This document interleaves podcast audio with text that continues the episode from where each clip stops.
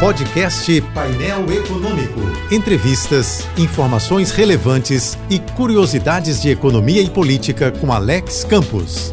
O Brasil é o país onde as urgências da população estão eternamente subordinadas aos interesses dos políticos. Os brasileiros esperam mudanças no Ministério da Saúde, mas o governo preferiu mudar a presidência da Petrobras. Os brasileiros precisam de vacinas, empregos, reformas, auxílio emergencial, PEC emergencial, mas deputados e senadores correram para votar a PEC da impunidade. A PEC da impunidade tem esse apelido vindo dos próprios gabinetes e corredores de Brasília.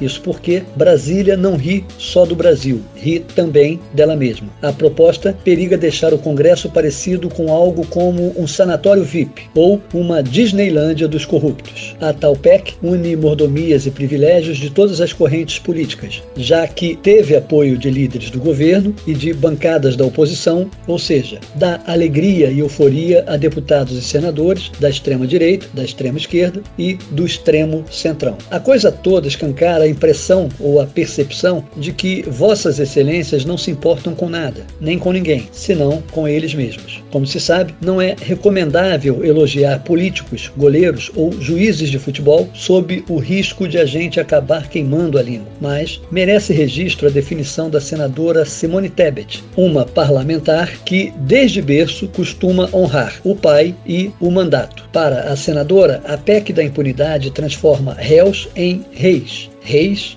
intocáveis. Uma prerrogativa que nem Jesus teve, talvez porque, a exemplo dos Beatles, alguns deputados e senadores também se achem maiores que Cristo. Deus está vendo. Siga-me no Twitter, arroba Alex Campos, JBFM. Eu sou Alex Campos. Bom dia e boa sorte. Este e outros colunistas você ouve também em nossos podcasts. Acesse o site da JBFM ou as principais plataformas digitais e escute a hora que quiser, onde estiver. Podcasts JBFM. Informação a toda hora.